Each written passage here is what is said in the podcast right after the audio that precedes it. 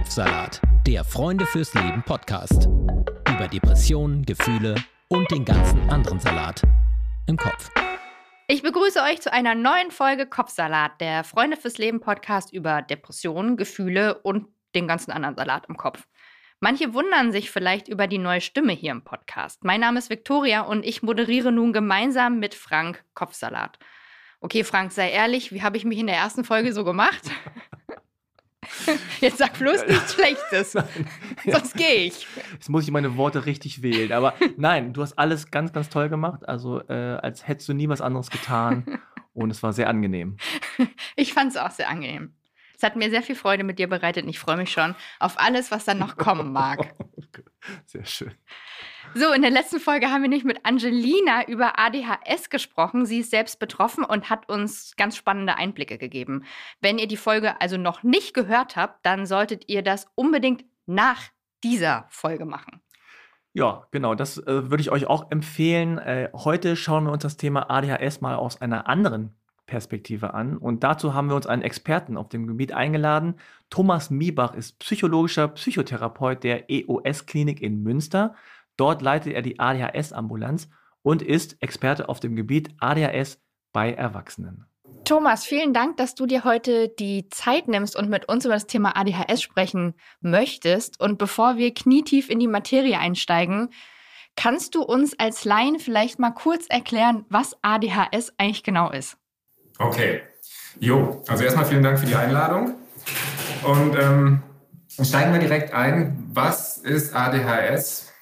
Aus Laiensicht ähm, ist gar nicht so leicht zu beantworten, weil ähm, da greife ich direkt eine häufig vorgebrachte Kritik vor. So ein bisschen ADHS hat doch jeder, wird häufig gesagt. Ja?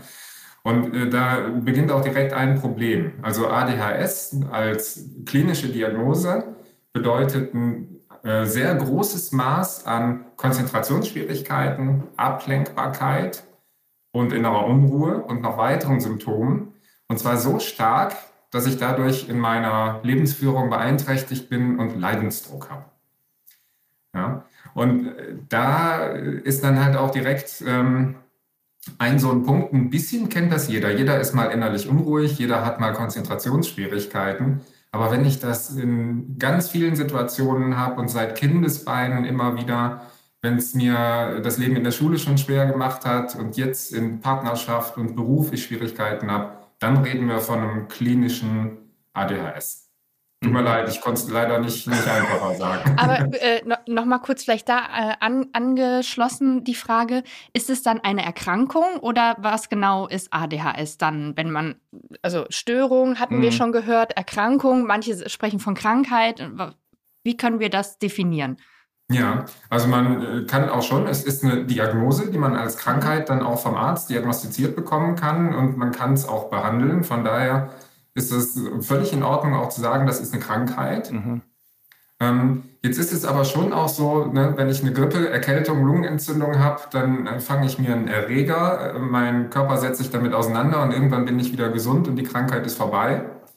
Und bei ADHS gehen wir aber davon aus, dass es wirklich was mit dem Gehirnstoffwechsel zu tun hat und dass es nichts ist, ähm, was ich, äh, wenn ich als Erwachsener damit diagnostiziert werde, was ich wieder loswerde, sondern mein Gehirnstoffwechsel, der bleibt. Ich kann allerdings lernen, damit umzugehen. Mhm. Und dann erfülle ich vielleicht irgendwann die Diagnosekriterien nicht mehr.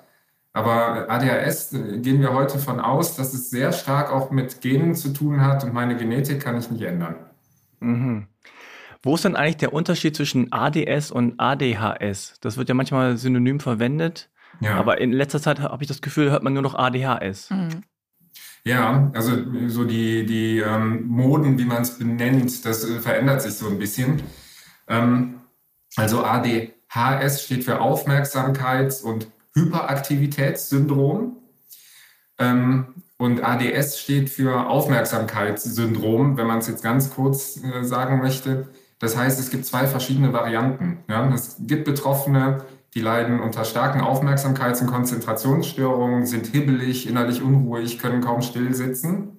Das wäre dann ADHS, also Aufmerksamkeit und Hyperaktivität. Und es gibt Betroffene, die in erster Linie Konzentrations- und Aufmerksamkeitsschwierigkeiten haben, eher verträumt sind und eher ruhig. Und ähm, in dem Fall sprechen wir von ADS. Ja, und das G steht für Defizit. Mm. Okay. Aufmerksamkeitsdefizitsyndrom. Jetzt müssen wir nochmal so links und rechts ein bisschen abgrenzen, weil es gibt ja dann auch so Begriffe oder auch Störungen, Krankheiten wie Autismus, Hochsensibilität. Mhm. Äh, du hast ja auch vorhin schon gesagt, manche sagen, oh, ich habe auch so ein bisschen, jeder hat so ein bisschen ADHS. Also mhm. wo kann man denn eigentlich ähm, dieses, ich glaube, Spektrum wird es auch manchmal genannt, also wo kann man mhm. das irgendwie abgrenzen? Oder wie kann man sich, äh, wie kann man ADHS abgrenzen von den anderen Störungen, Krankheiten?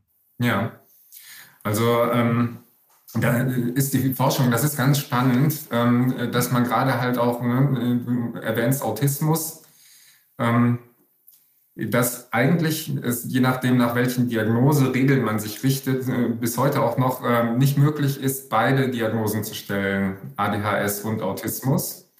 Ja, das schließt sich wechselseitig aus, je nachdem, wo man nachschlägt. Mhm. Aber es gibt jetzt auch neuere Studien, ähm, wonach gerade ADHS und Autismus sogar relativ häufig, mehr als der Zufall erwarten ließe, gemeinsam auftreten. Ja? Sodass es Menschen gibt, die halt autistische Symptome und auch ADHS-Symptome haben.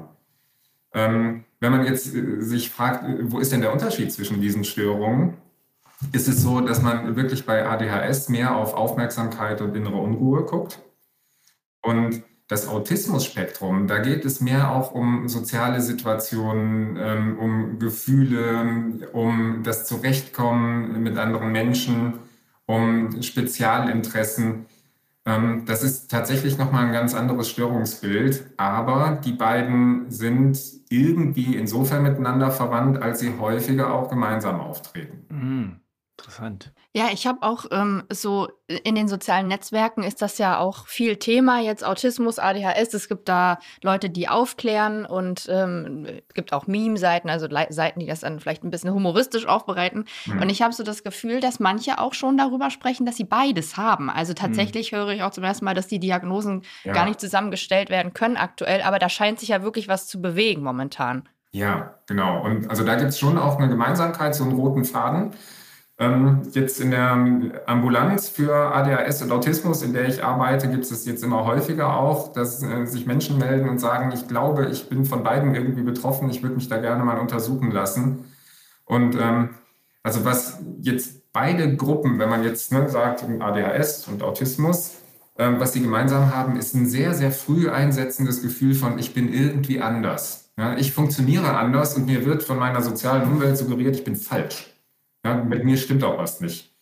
Ja, wenn das jetzt so ein typisches ADHS-Kind wäre, in der Grundschule schon, äh, jetzt sitz doch mal ruhig, jetzt reiß dich doch mal zusammen und meine Güte, warum kannst du deine Sachen nicht in Ordnung halten? Also ganz viel, ne, kriegen Lack, werden kritisiert.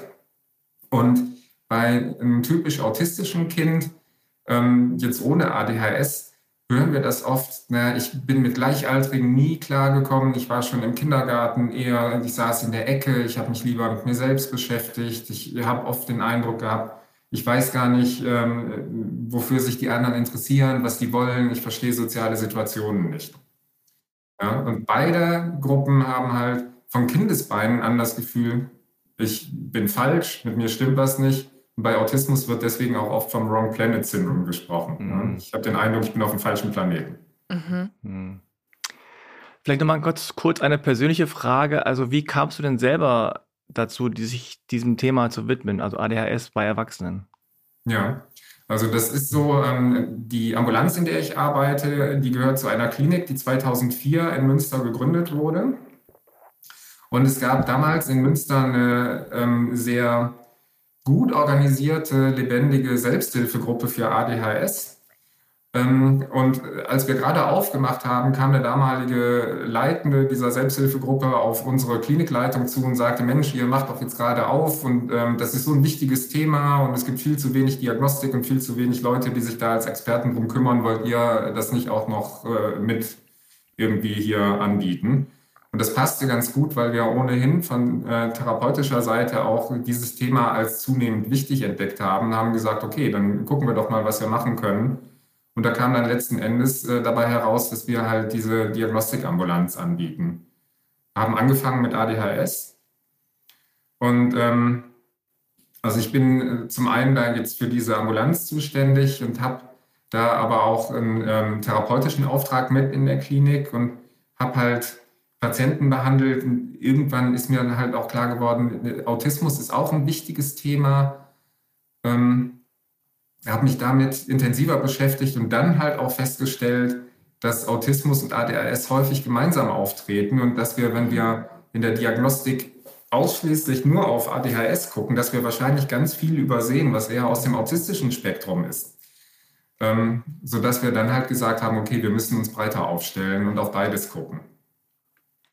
Im Vorfeld habe ich äh, ein Interview gelesen mit dir und äh, da hast du geschrieben, dass ihr teilweise keine neuen Patientinnen aufnehmen könnt, also dass ja. die Wartelisten mhm. sehr lang sind und ihr teilweise da wirklich auch so einen Aufnahmestopp habt. Also die Nachfrage ist ja scheinbar extrem gestiegen. Woran liegt das? Ja, also das ist ähm, für uns, also Licht und Schatten kann man sagen. Zum einen freue ich mich über äh, solche Anlässe hier, ja, weil wir häufig von Menschen, die dann ähm, sich untersuchen lassen und die entweder die Diagnose bekommen oder den Ausschluss, weil die sagen, Mensch, ähm, mein Leben lang habe ich gedacht, ich bin falsch und jetzt verstehe ich endlich, woran das liegen könnte. Ähm, das Kind hat einen Namen, man kann da eine Diagnose geben und man kann sich auch darum kümmern. Von daher halte ich das für wichtig, dass Menschen sich informieren können und auch untersuchen lassen können weil ähm, das so eine Erleichterung sein kann. Ne? Wenn ich dann merke, Mensch, ich bin gar nicht falsch, äh, das ist kein Charakterfehler, sondern ich habe ADHS und deswegen habe ich auch so Konzentrationsschwierigkeiten zum Beispiel. Mhm. Ja, und dadurch, dass es immer stärker bekannt wird, ne, durch ähm, viel Presse, Publikationen, Podcasts, gibt es immer mehr Menschen, die sich auch die Frage stellen, Mensch, könnte das vielleicht sein, dass ich das auch habe und mhm. entsprechend mhm. groß, groß ist der Andrang und äh, mittlerweile oder jetzt auch schon seit längerem so groß, dass wir den gar nicht mehr bedienen können. Wie viele ADHS-Ambulanzen äh, gibt es denn eigentlich in Deutschland? Also, da kann ich nur sagen, lachen. es gibt zu wenige. Mhm. Ja. Also in okay. Münster ist es so, dass es, ähm, also hin und wieder sind einzelne Ambulanzen auch geschlossen, aber es gibt halt unsere Ambulanz, dann gibt es eine Landesklinik, die LWL-Klinik, an der ähm, Untersuchungen angeboten werden und die Uniklinik. Das heißt, es sind drei größere Stellen, die ähm, also hoffentlich äh, durchgängig auch Angebote machen. Manchmal kommt es zu vorübergehenden Schließungen. Es gibt aber auch einzelne niedergelassene Psychotherapeuten, die Diagnostik anbieten. Das sind aber nicht viele. Hm. Also meistens ist es so, dass dann halt, wenn jetzt jemand mit einem Therapieanliegen sich an eine Praxis wendet, und es dann so aussieht, als könnte ADHS oder Autismus eine Rolle spielen, dass gesagt wird, erst mal abklären lassen, dann wieder melden. Und dann kann das sein, dass ich mit anderthalb Jahren Wartezeit konfrontiert bin. okay. Mm. Ja, äh, du hast gerade schon gesagt, es gibt auch ähm, quasi Praxen, die das dann anbieten. Ähm, ist das dann ratsam? Also angenommen, ich habe jetzt den Verdacht und sehe, okay, die Wartelisten von den Kliniken, die sich darauf spezialisiert haben, sind geschlossen äh, oder wahnsinnig lang. Hier gibt es jemanden, äh, Psychotherapeutin, Psychotherapeut bietet das an, allerdings zum Selbstzahlerpreis. Ähm, würdest du eher davon abraten oder ist das quasi dann die gleiche Diagnose, die ich bekomme? Also Selbstzahlerpreis muss nicht sein. Ne? Also was ich... Ähm also die Praxen, die ich kenne, ähm, da wird das im Rahmen der Richtlinien Psychotherapie, äh, wird Diagnostik gemacht und das kann man auch mit den Krankenkassen abrechnen. Also das wird erstmal über das inhaltliche Angebot äh, nicht unbedingt was aussagen. Möglicherweise ist es dann jemand, der vielleicht keinen, keinen Kassensitz hat. Ähm, oder, also äh, diese Modelle kenne ich nicht, von daher, ne, da möchte ich am liebsten auch äh, nicht, nicht äh, viel zu sagen, bevor okay. ich etwas Falsches sage. Ja. Ich, ich weiß halt nur, ähm, dass ich hier häufiger auch mit Patientinnen Kontakt hatte, die im Rahmen einer ähm, ambulanten Psychotherapiepraxis auch die Diagnose bekommen haben. Mhm. Also ähm, im Vorfeld einer dann anschließenden Therapie oder ne, es wurde halt begonnen und dann halt geguckt, es wurde Diagnostik gemacht und dann vielleicht auch gar keine Therapie. Also das geht auf jeden Fall. Und was jetzt die äh, inhaltliche Qualität angeht, hm, also da gibt es Leitlinien, äh, die auch publiziert sind. Man kann sich die herunterladen. Ja, S3-Leitlinien heißen die. Ähm, und darin wird äh, beschrieben, wie eine wissenschaftliche, gründliche Diagnostik vorgenommen werden sollte. Und danach ähm, richten wir uns in der Ambulanz Und ähm, die Kollegen, die ich so kenne, wenn man sich ähm, austauscht, die orientieren sich auch an diesen Leitlinien. Mhm. Hm.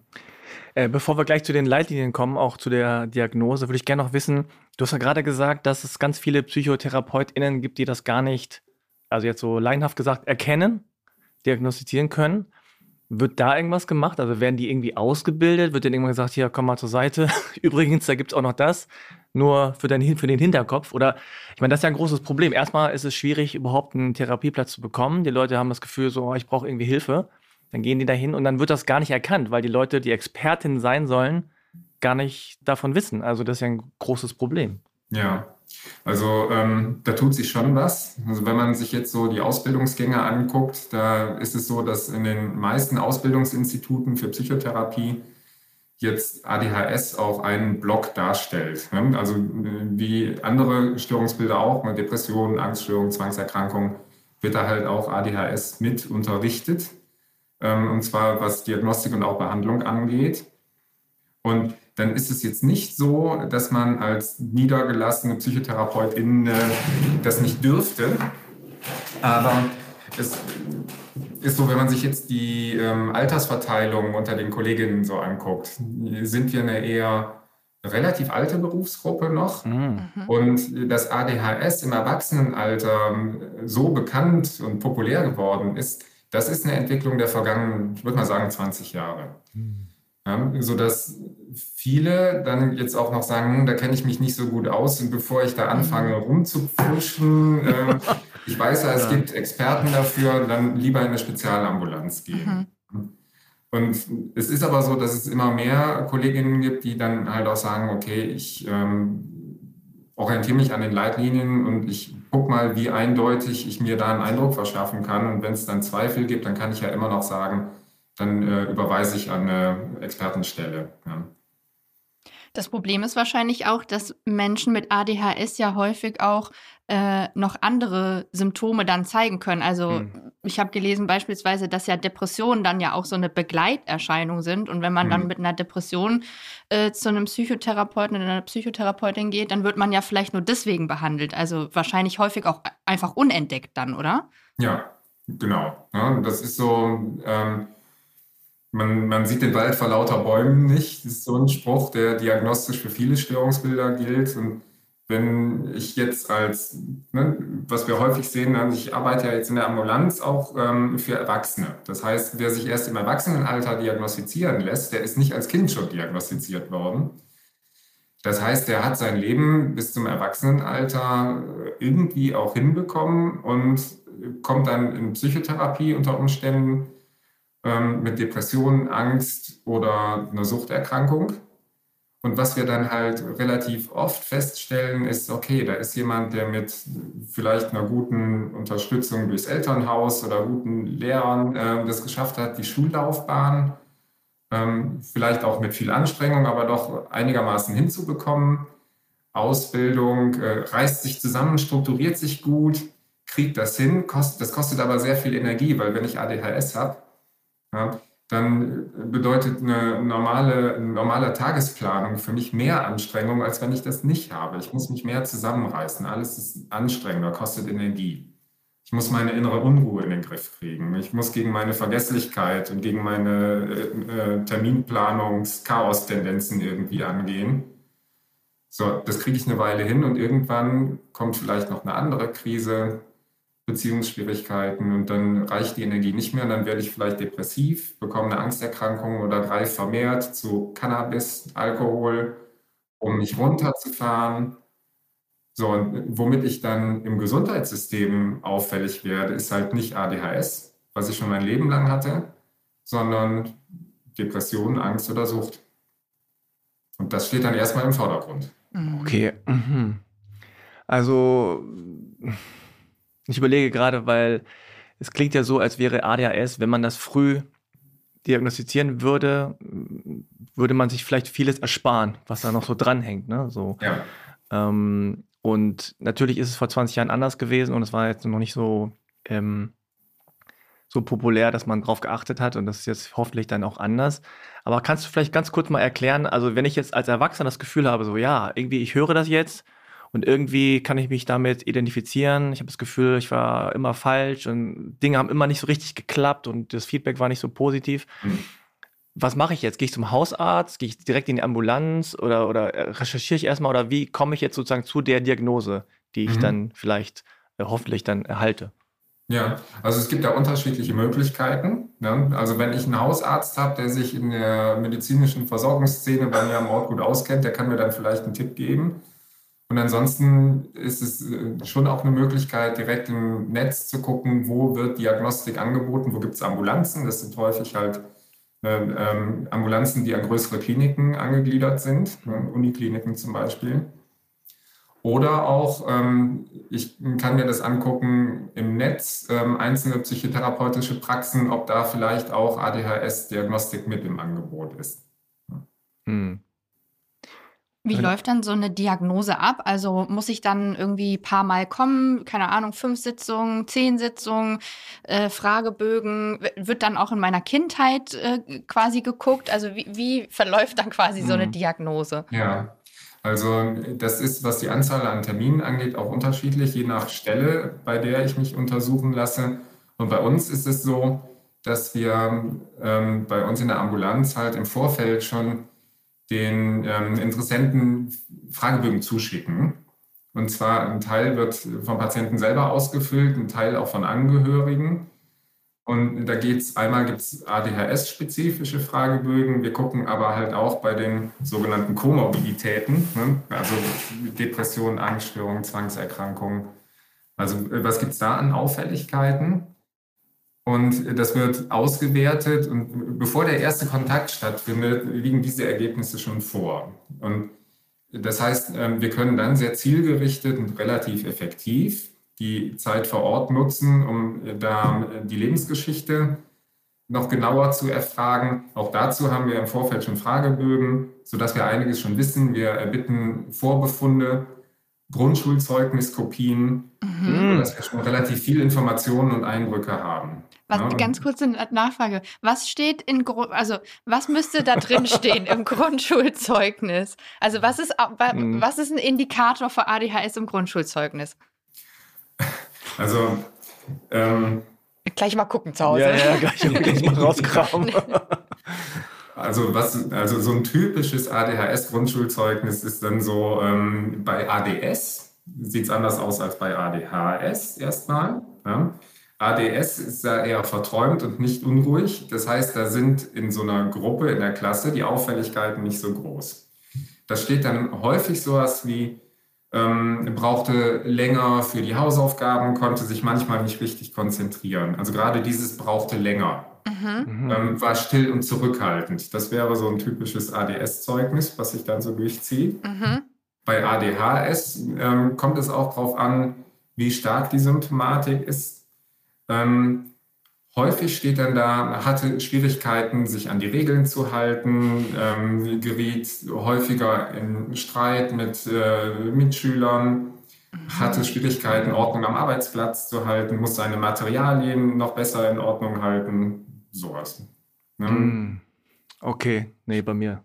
bei mir nicht. Spann nee, ich finde das total spannend, dass man da quasi ja dann auch schon viel auch rausziehen kann, was ja dann quasi zu der Zeit, als diese Zeugnisse erstellt wurden, niemandem irgendwie aufgefallen wäre, dass das also da, das bedeutet ja eigentlich auch, dass vielleicht auch mehr äh, Aufklärung über, also so in Schu an Schulen stattfinden müsste. Also, weil ich meine, es gibt ja Personen, Lehrpersonal, die diese Zeugnisse schreiben. Also eigentlich mhm. müsste das ja auch schon, müssten da ja auch schon Alarmglocken schrillen, dass man zumindest mal sagt, hier, das ist irgendwie auffällig zu den Eltern, damit mhm. man da vielleicht schon mal früher gucken geht.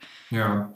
Also auch da habe ich den Eindruck, hat sich schon eine Menge getan. Also an vielen Schulen ist eine ganze Menge an Wissen und da wird auch früh mit Eltern gesprochen und wird äh, dann auch gesagt, äh, lass doch mal gucken. Und ähm, also es gibt auch, das ist mir ganz wichtig äh, hier zu betonen, ähm, die Tendenz, dass der ganzen Szene vorgeworfen wird, dass es eine Überdiagnostizierung gäbe und dass es ja wohl nicht sein kann, dass in der Klasse von 30 Schülerinnen irgendwie zehn die Diagnose haben und mhm. dann auf Ritalin eingestellt werden und äh, dass jedes problematische und vielleicht ein bisschen unruhige Kind dann direkt mit einer äh, Pathologie dann äh, gelabelt wird. Ne? Also darum geht es nicht, so, ähm, äh, sondern, also da kommen wir vielleicht auch zurück zu diesem Diagnostischen. Also es geht schon auch darum, gründlich zu gucken, was liegt da eigentlich genau vor? Ist das an Unruhe und an Konzentrationsschwierigkeiten und an Stimmungsschwankungen, was man da sieht, vielleicht noch im normalen Rahmen oder ist es so stark ausgeprägt, dass man wirklich sagen kann, das ist vielleicht ADHS und das müsste auch behandelt werden? Genau, ich hatte ja da auch äh, tatsächlich mit meiner eigenen Frage, meine eigene Frage unterbrochen äh, zum Diagnoseverfahren. Ähm, genau, also äh, ich würde da gerne nochmal einhaken, weil ich glaube, es ist mhm. einfach auch äh, spannend mhm. für viele Leute, die zuhören ähm, und für uns natürlich auch. Ähm, also Schulzeugnisse werden geprüft, mhm. es werden im Vorfeld Fragebögen schon ähm, äh, ausgefüllt, äh, auch Familie, Freunde, Freundinnen, weiß ich nicht, PartnerInnen wahrscheinlich, die dann da vielleicht auch irgendwie was dazu beitragen. Äh, und dann kommt man quasi, dann ist der Verdacht äh, erhärtet und dann kommt man dann in die Ambulanz oder äh, genau, wie läuft das dann weiter? Genau, also diese Fragebogenergebnisse liegen im Vorfeld vor. Ne? Und es gibt dann noch ein, ähm, also eine freie, ähm, ein freies Interview, wo dann halt auch wir zunächst mal gucken, welche Verdachtsmomente hat denn derjenige selbst entwickelt. Ähm, warum mhm. komme ich als Patientin äh, zu diesem Zeitpunkt jetzt ähm, zur Ambulanz? Und dann gibt es auch Interviewleitfäden, wo in den einzelnen Bereichen, die für ADHS wichtig sind, dann auch nochmal genau ähm, einzelne Fragen dann auch gestellt werden, sodass sichergestellt wird, dass das ganze Spektrum, Spektrum auch wirklich erfragt wird, dass nichts Wichtiges dann ähm, unbeleuchtet bleibt. Ne? Mhm. Und es gibt auch noch einen Aufmerksamkeitstest, also einen Computertest, um zu gucken, ähm, gibt es wirklich auch Konzentrationsstörungen, die wir messen können. Ja? Das sind dann so ähm, Matheaufgaben oder wie so, wo man dann so, muss man dann so Aufgaben lösen. So oder? Rätsel, die man so, so komische Dinger, die man so zusammenstecken ja, muss. Es, sind, es sind eher so, es sind ein Daueraufmerksamkeitstest. Ah, okay. Ja, also Ob man dabei bleibt. Wie ist es mit meinem Konzentrationsvermögen über einen längeren Zeitraum? Mhm. Also das ist der wichtigste Test in dem Bereich. Es gibt ah. auch noch andere. Aber ein wichtiger Punkt auf jeden Fall ist die biografische Durchgängigkeit. Also wenn wir nochmal zum Anfang zurückgehen, so, ähm, wir gehen davon aus, ADHS hat wirklich auch was mit Hirnstoffwechsel und Genen zu tun. Und wenn ich jetzt eine komplett unauffällige Kindheit hatte und eine komplett unauffällige Gymnasialzeit und ähm, auch im Studium gut klargekommen bin, dann bin ich irgendwann Ende 20 und plötzlich äh, entwickle ich eine Symptomatik, die ADHS sein könnte, dann ist das schon auch die Frage, hm, warum hat sich das denn bisher noch nicht gezeigt? Hm. Und gibt es da nicht andere Störungen, die das erklären können? Mhm. Ich habe noch mal eine Frage zu dem Fragebogen. Ähm, also da wird ja nicht nur der Betroffene oder die Betroffene selbst befragt, sondern auch das Umfeld. Inwieweit ist es denn aus deiner Erfahrung so, dass sich das ähm, total unterscheidet oder ist das fast immer so, dass sich das sehr, sehr ähnelt? Beides kommt vor. Mhm. Ja, häufiger ist es so, dass die Tendenz zumindest in eine ähnliche Richtung geht. Ne? Mhm. Also dass also gerade bei Unruhe und, und so Desorganisation, Chaos, das bekommt das Umfeld auch ja. mit und dann berichten die Betroffenen selbst das und Angehörige genauso. Mhm. Ah, okay.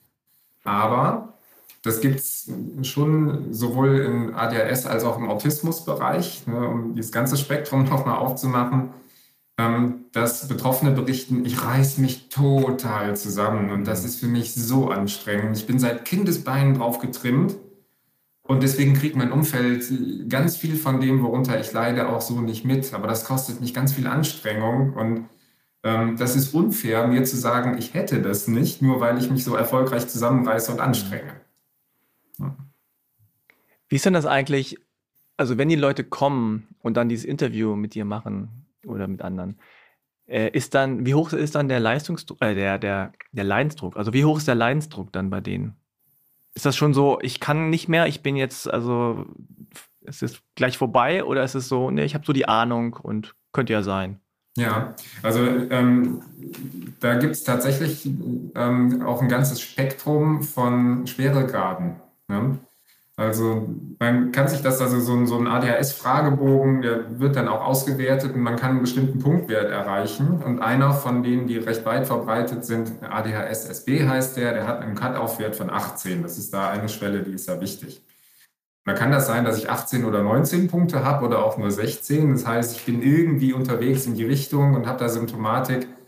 Aber das ist nicht total krass. Und dann gibt es auch Punktwerte von über 40 ähm, wo man dann schon auch sagen kann, wenn man jetzt davon ausgeht, das ist ordnungsgemäß und objektiv einigermaßen ausgefüllt, ähm, dass ich davon sehr stark betroffen sein kann mit einem sehr starken Leidensdruck oder dass ich halt leicht bis mittelgradig betroffen bin und mein Leben eigentlich auch noch ganz gut in den Griff kriege. Mhm. Wie ist denn das eigentlich? Also meistens denkt man ja ähm, bei ADHS irgendwie so bei Kindern, an Jungs, ne, die so rumzappeln ja. und irgendwie in der Schule stören, hatten wir ja gerade mit den Zeugnissen und so. Wie ist denn das bei den Erwachsenen? Ist das ähnlich verteilt oder gibt es da eine Umkehrung, dass es viel mehr Frauen sind, die kommen? Oder gibt es da irgendwie eine Eindeutigkeit? Ja, das ist auch noch nicht so ganz klar. Ähm, man geht also davon aus, je nach, je nach Forschung, wo man guckt, dass der ADS ähm, Teil ohne Hyperaktivität bei Mädchen häufiger auftritt. Und der ADHS mit Hyperaktivität, dieser Teil bei Jungs. Und hier ähm, war das auch so, dass man bis vor ja, also 20, 30 Jahren auch noch gedacht hat, das ist doch eine Erkrankung des Kindes- und Jugendalters. Mhm. Und es gibt Kinder, die sind davon betroffen und mit der Pubertät wächst sich das aus. Und zwar dann ist es auch tatsächlich so, dass dieser Hyperaktivitätsteil, dieses zappelig Unruhige, sich in circa zwei Drittel der Fälle bis zur Pubertät zurückbildet oder verändert. Und wir sehen das ziemlich oft, dass Erwachsene jetzt nicht mehr hibbelig sind. Also auch die gibt es noch. Ne? Circa 30 Prozent der als Kinder betroffen sind auch im Erwachsenenalter noch unruhig, die anderen berichten aber häufig, ne, die Aufmerksamkeitsschwierigkeiten, die habe ich immer noch. Ich bin nicht mehr so von außen beobachtbar unruhig, aber ich bin innerlich unruhig. Das heißt, das ähm, Zustandsbild und wie das aussieht, das verändert sich im Lebenslauf. Hm. Oder es wird irgendwie so umkanalisiert in sozial verträglichere Sachen, Extremsport oder ja. solche Dinge. ja, Stimmt. Genau. Ja. Risiko, die Risikobereitschaft ist ja, glaube ich, auch höher, oder? Also bei Menschen mit ADHS, dass die dann, also habe ich mal irgendwo gelesen, ja. vielleicht eher dann so zu so Hobbys tendieren, die äh, ein bisschen mehr risky sind auch. Ja, genau. Also ne, es gibt ein hohes Maß an Risikobereitschaft und Sport ist etwas, was für viele Betroffene total wichtig ist. Ne? Also dass, dass wirklich ähm, wir dann hören, ja, ich fahre einen langen Weg zur Arbeit äh, jeden Tag mit dem Fahrrad. Ich bin dann eine Stunde hin unterwegs und eine Stunde zurück. Und das ist für mich total wichtig, weil ich dann halt erstmal auch ein bisschen ruhiger und konzentrationsfähiger bin. Und wenn ich das nicht kann, weil das Wetter schlecht ist oder weil ich eine Erkältung habe, dann merke ich, äh, dann bin ich nicht arbeitsfähig. Ja, mhm. Das sind so die Selbsthilfemaßnahmen. Ähm, oder dass Betroffene auch sagen, naja, ähm, ich, ich äh, habe einen langen Leidensweg hinter mir und als ich dann ange, äh, als ich mich selbstständig gemacht habe, und meine Arbeitszeiten selber gestalten konnte und zwischendurch dann halt auch mal eine längere Pause oder eine Sporteinheit machen konnte, da habe ich gemerkt, ich bin doch viel leistungsfähiger, als ich das vorher in so einem starren vorgegebenen Rahmen sein konnte. Hm.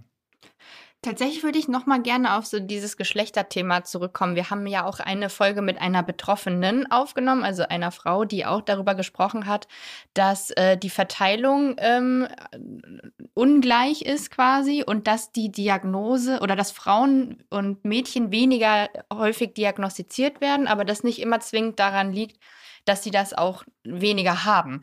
Also gibt es da auch ähm, geschlechterspezifische Unterschiede in der Symptomatik? Also können, haben Mädchen, Frauen andere Symptome vielleicht, die dann nicht so ins Auge springen ähm, und werden deswegen vielleicht weniger diagnostiziert? Ja, also das ist das, wo ich gerade gesagt habe, das ist noch nicht so ganz klar, was tatsächlich dahinter steckt. Ich kann ja mal so ein paar Schlaglichter vielleicht sagen.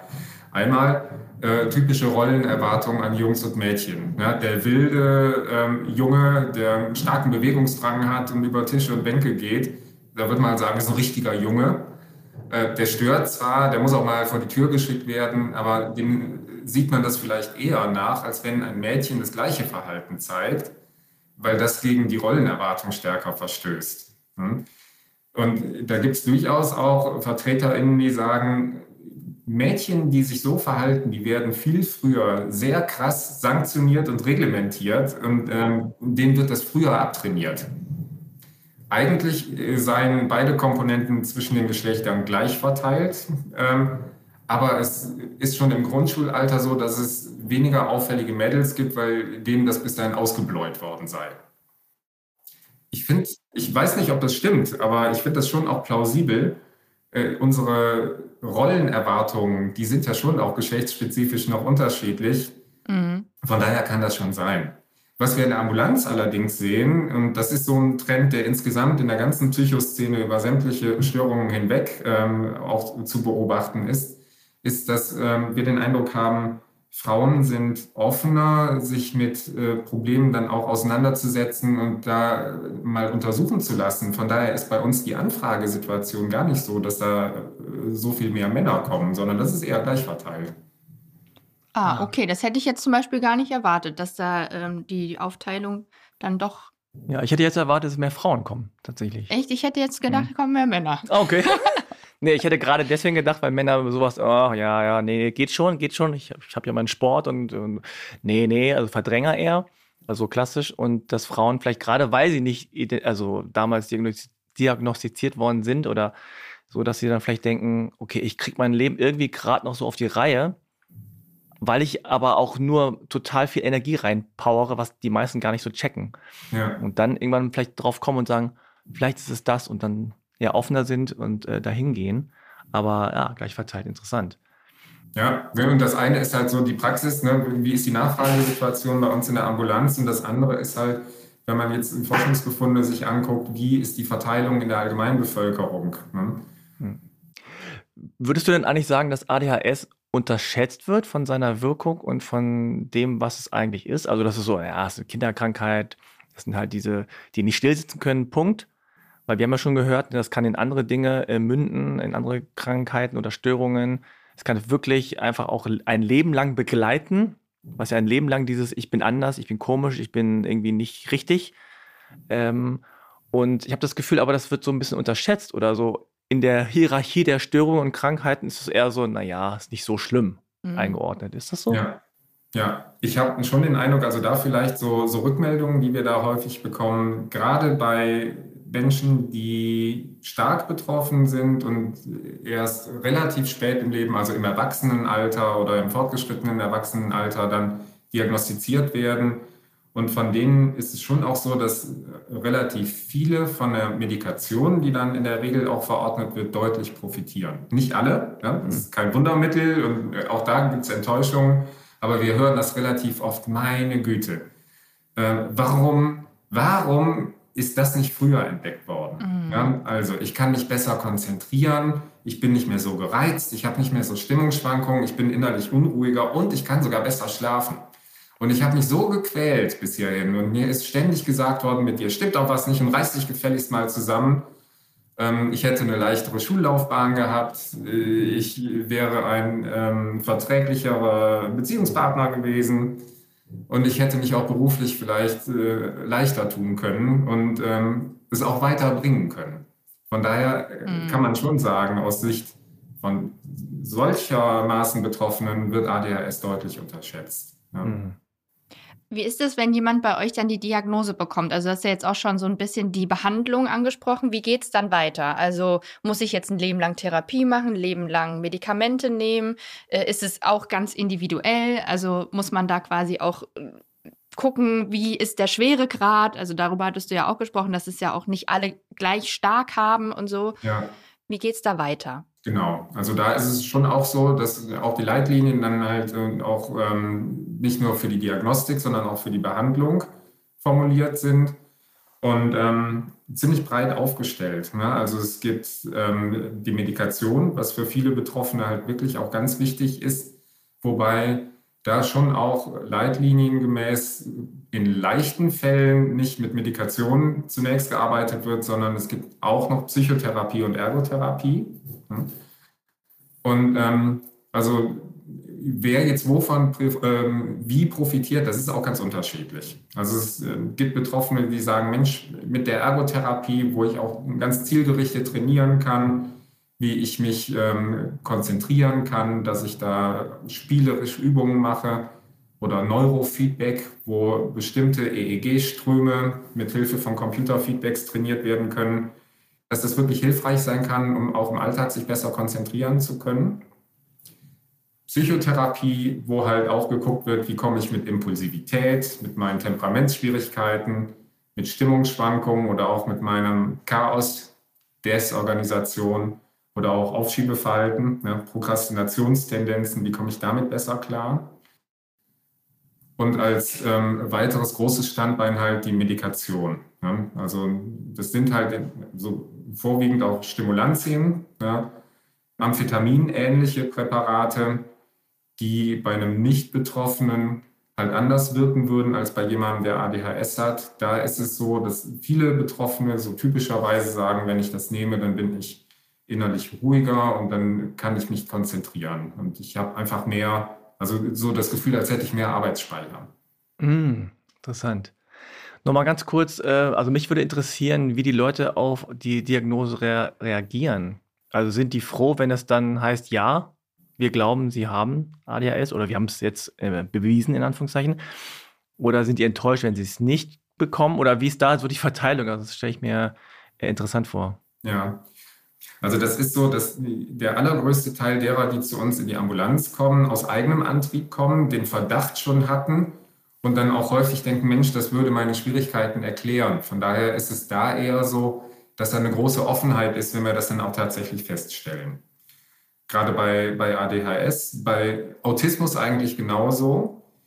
Und dann ist es schon auch so, wenn wir dann ähm, feststellen, naja, es gibt zwar eine Symptomatik, die so ähnlich aussieht, als könnte das ADHS oder Autismus sein. Wir sehen hier aber eher andere ähm, Faktoren, die das erklären und es ist nicht ADHS oder Autismus, dann ist es schon auch für manch äh, einen Betroffenen enttäuschend, ne? weil dieses die Erleichterung, endlich diese, diese Erklärung zu haben, die man sich verständlicherweise gewünscht hat, die ist dann halt, das ist dann halt nicht. Und ähm, von daher sehen wir schon auch unsere Aufgabe darin, nicht nur das zu untersuchen und zu sagen, ja, das ist es oder ähm, das ist es nicht, sondern deswegen auch unser eher breiter aufgestellter Ansatz, dass wir gucken, welche anderen Störungsbilder liegen denn vielleicht auch noch vor dass wir zumindest Hinweise geben können, alternativ, woran könnte das denn noch liegen, wie kann man es denn noch verstehen. Weil egal, womit ein Mensch zu uns kommt, wenn er Leidensdruck hat und bestimmte Probleme, da würden wir ja jetzt nicht sagen, das ist kein ADHS, also ist das nichts und äh, das bildest du dir nur ein und das ist ein genau. Charakterfehler. Sie sind völlig in Ordnung, alles okay. ja. Warum sind Sie hier? Ja. ja. Sondern Sie sind hier mit einem guten Grund, ne? also mit einem diagnostischen Anliegen, mit, mit Leidensdruck und dafür wird es eine Ursache geben und es lohnt sich da dann auch gründlich zu gucken. Wie hoch würdest du denn sagen, ist so die prozentuale Verteilung, also von denen, die kommen, wie viel werden da wirklich mit ADHS dann diagnostiziert? Kann man das so sagen? Ja, also das ist, also ich habe jetzt ähm, keine, keine exakte Auswertung über die letzten Monate, aber so vom Eindruck her, bei ADHS ist es schon so, dass wir deutlich über 50 Prozent äh, tatsächlich auch Diagnosen haben, wobei nicht alle von denen, die kommen, dann auch wirklich sehr schwer betroffen sind. Hm? Aber Grundsätzlich kann man da doch auch sagen, das sind über 50 Prozent, bei denen sich dieser Verdacht auch bestätigt. Ah ja, okay. Und da nochmal vielleicht auch die Nachfrage, was ist so typisch, ähm, was ist dann, wenn es nicht ADHS ist, was es dann ist? Also gibt es da irgendwie auch vielleicht noch andere, ich sag mal, Krankheitsbilder, die dem dann sehr ähneln, wo dann Leute dann vielleicht eher das andere haben? Also, weil davon habe ich zum Beispiel noch nie gehört. Das fände ich jetzt auch interessant, was das ja. dann für Alternativen noch gibt. Ja, also das, das gibt es durchaus ne? und, und zwar auch eine ganze Reihe. Ne? Also es gibt zum Beispiel viele Erkrankungen, psychische Erkrankungen auch, die sich auf das Konzentrationsvermögen auswirken. Mhm. Und ähm, zum Beispiel ist eine Konzentrationsstörung auch eines der Symptome, die bei einer depressiven Störung auch auftreten. Ne? Und das ist jetzt ne, so, so, ein Beispiel, wenn ich ähm, vielleicht im, im jungen Erwachsenenalter ähm, im Rahmen einer biografischen Krise dann depressiv geworden bin und ich bin es nie wieder richtig losgeworden. Und ich bin dann irgendwann Anfang 30 und ich denke, meine Güte, ich bestimmt seit zehn Jahren habe ich Konzentrationsschwierigkeiten. Dann kann das schon auch sein, wenn man dann sich Kindheit und Jugend anguckt und so insgesamt die Biografie bis zu dieser Krise, äh, dass man dann auch feststellt, nee, das ist eher, das ist ähm, eine Depression, weil halt zwar Konzentrationsstörungen eine große Rolle spielen, aber innere Unruhe zum Beispiel nicht vorliegt oder die Stimmungsschwankungen, Desorganisation, also Schwierigkeiten mit, mit Chaos und Ordnung, ähm, dass das insgesamt keine vollständige ADHS-Diagnose ist und dass man dann feststellt, bei genauer Untersuchung sind viele depressive Symptome vorhanden ähm, und dann ist das eine langjährige Depression. Ach, krass, okay. Oder mhm. Angst. Ne? Angst macht innere Unruhe und Konzentrationsschwierigkeiten. Zwangserkrankungen machen das auch. Und es gibt auch Patienten, die zum Beispiel eine starke Restless Leg-Symptomatik haben und die seit vielen Jahren halt einen gestörten Schlaf haben, was dann auch zu Leistungseinbußen, Konzentrationsschwierigkeiten, Gereiztheit, Stimmungsschwankungen im Tagesverlauf führen kann. Mhm. Jetzt könnte man ja sagen, es gibt ja auch so SkeptikerInnen, die dann sagen, ja, also wenn man guckt, dann findet man bei jedem irgendwas. Ja, also so nach dem Motto, äh, also ich nehme mir irgendwen vor, ja klar ist der unruhig, ja klar hat der mal Angst, ja klar hat ja. der mal Probleme und schlecht drauf oder hat vielleicht sogar depressive Verstimmung, aber ist ja nicht gleich jeder krank. So.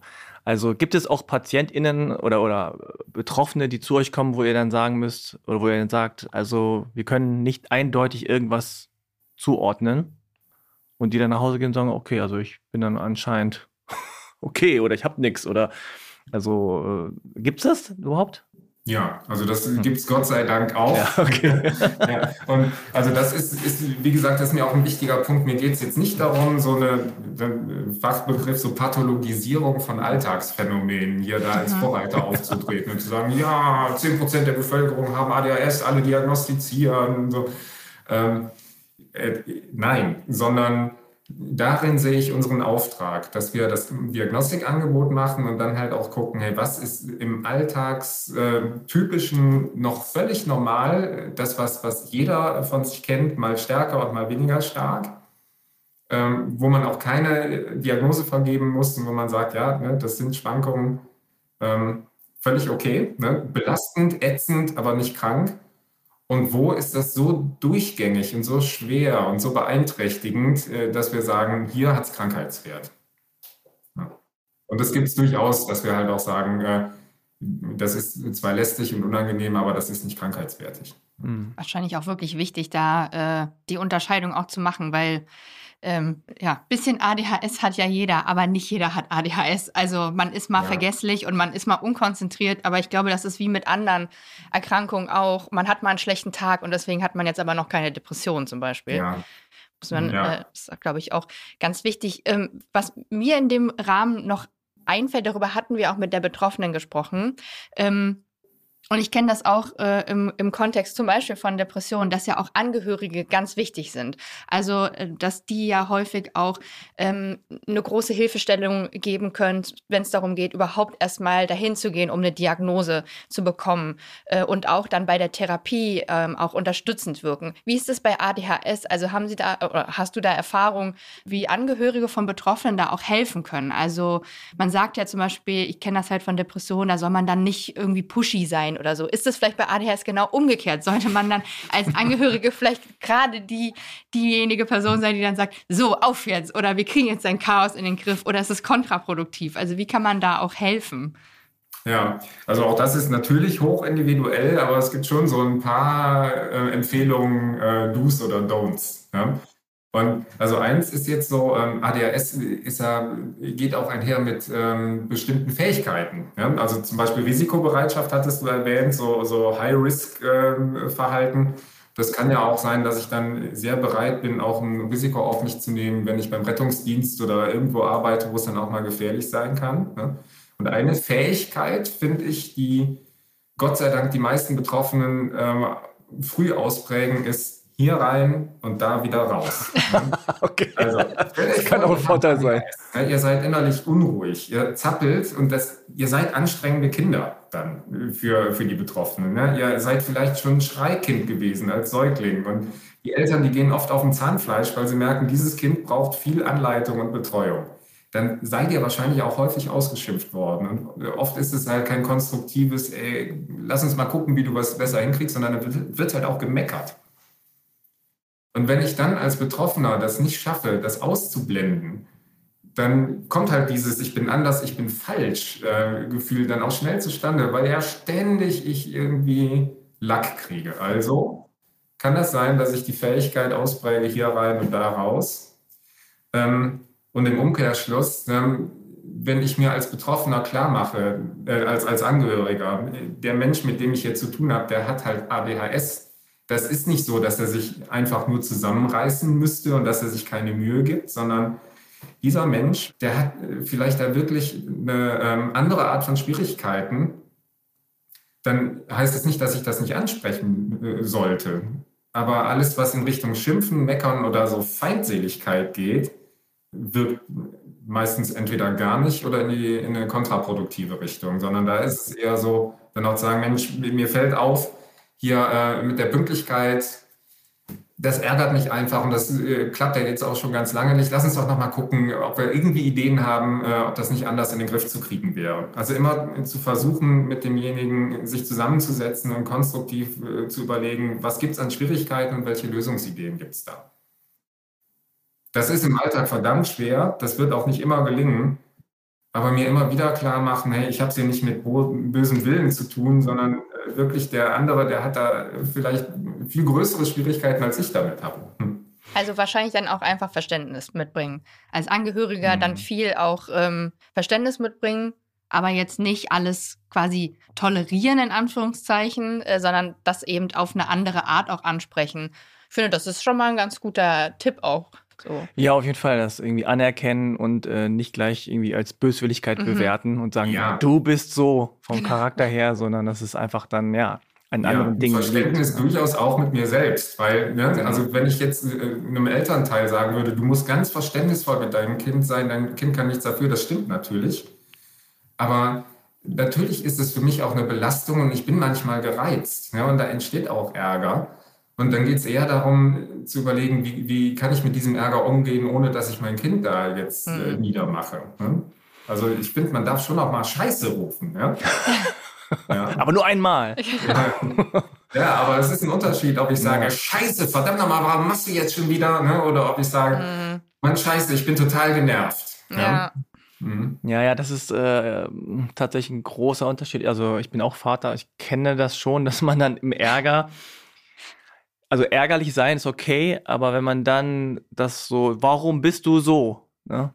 diese Nummer oder äh, warum machst du immer, dann hm, generell das, schon mal ein schlechter Tipp. Ja, und das ist ja auch keine keine echte Frage. Also das Kind würde nicht sagen, du, also wenn ich drüber nachdenke, ich mache das glaube ich immer, weil ich äh, an dem Moment, sondern es ist so, äh, hat auch keine Antwort.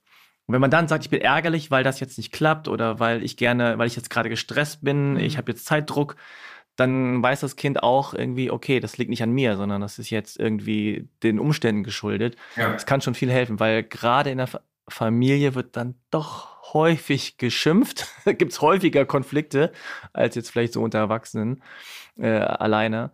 Also das ist, glaube ich, ganz gut, wenn man sich das vorher klar macht. Also ärgerlich sein ist okay, aber nicht immer aufs Kind ja. münzen.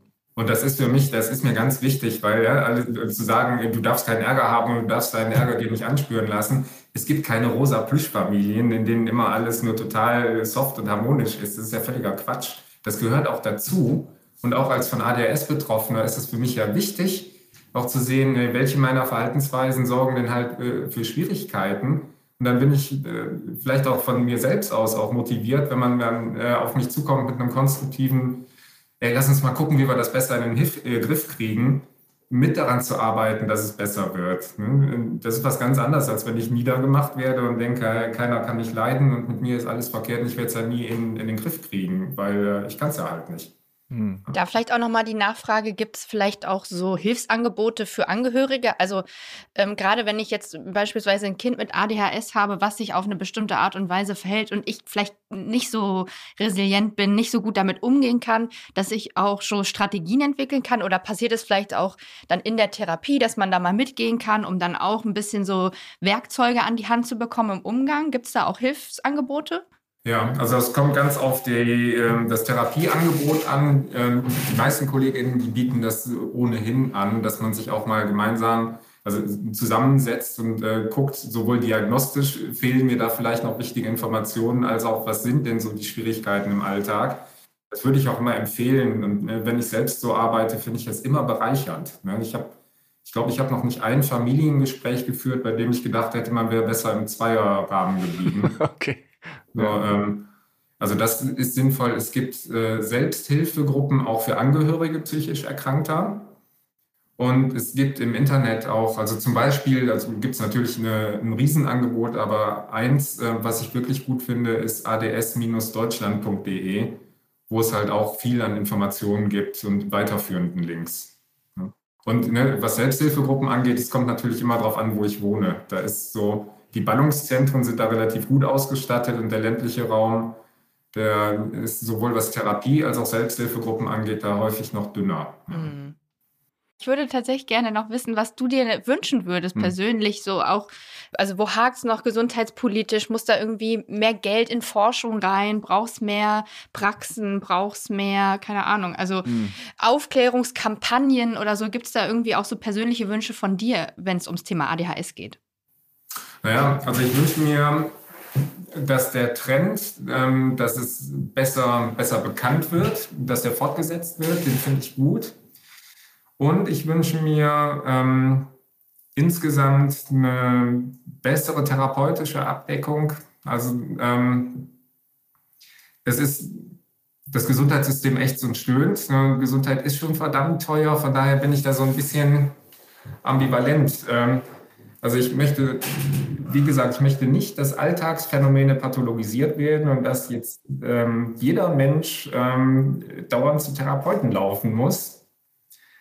Aber die Wartelisten sind einfach viel zu lang noch. Ähm, das ist wirklich dramatisch, wenn jetzt jemand, ne, also Beispiel aus der, aus der Ambulanz mit ähm, jetzt mit einer Autismus-Spektrumstörung, es gibt einen dringenden Verdacht und die Möglichkeit dann auf ähm, also eine, eine geförderte Ausbildung zu machen, die setzt aber voraus, dass erstmal die Diagnostik stattgefunden haben muss. Und wenn ich dann ähm, vielleicht schon zwei Jahre versucht habe, einen Ausbildungsplatz zu kriegen und dann höre ich in der Ambulanz, nee, bis kommenden August, äh, wenn die Lehre beginnen soll, das kriegen wir nicht hin. Wir haben 18 Monate Wartezeit.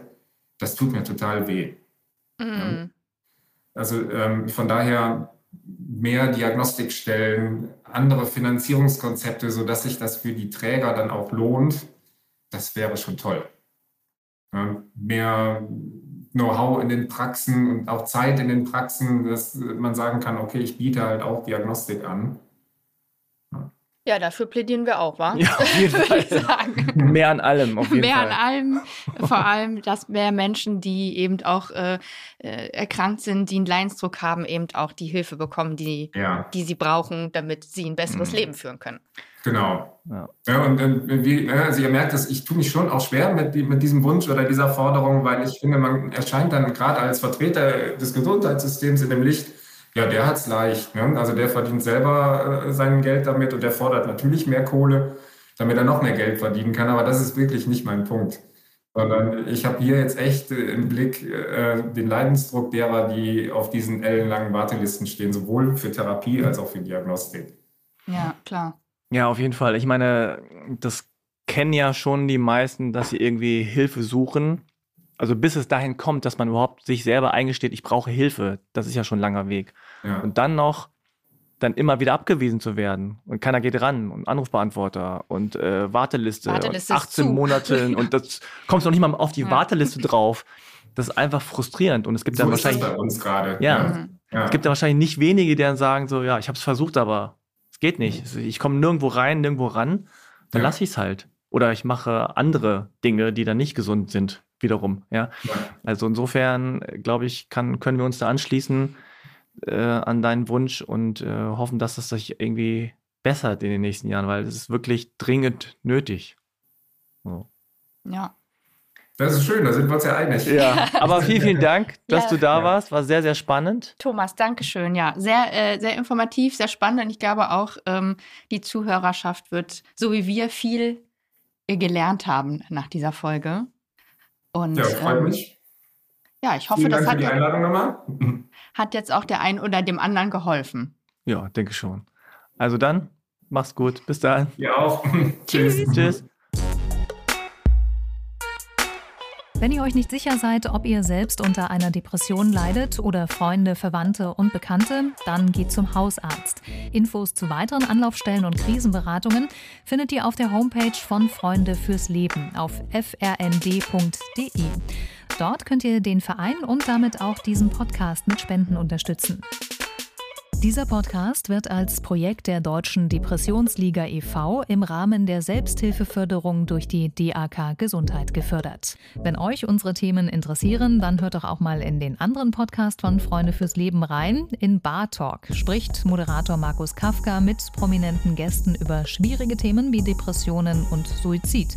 Aber auch über Lebensfreude, Inspiration und die Reise zu sich selbst.